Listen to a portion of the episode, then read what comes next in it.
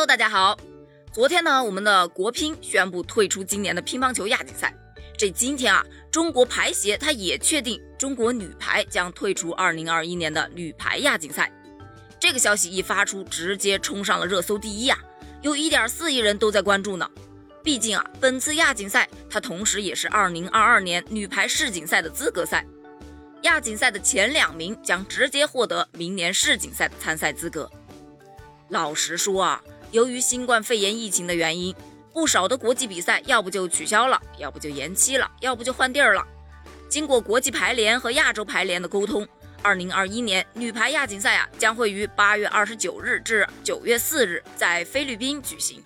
但是二零二一年九月十五号至九月二十七号全运会就要开打了呀，打完亚锦赛那就意味着根本赶不上全运会，因为我们还要隔离呀。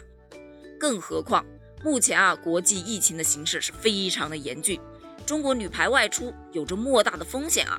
在权衡利弊之后，放弃亚锦赛无疑就成了最好的选择了。再说了，目前啊，女排国手们都已经回到了各省队，准备积极备战全运会。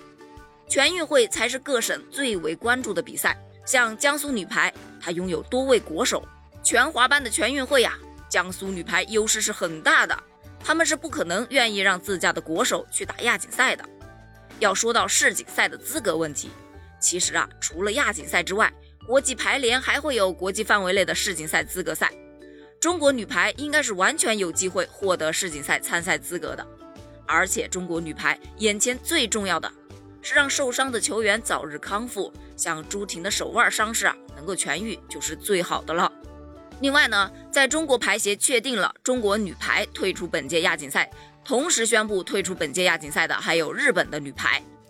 其实关于中国排协的这一决定呢，也得到了网友们的大力支持。毕竟啊，姑娘们的健康才是最重要的嘛。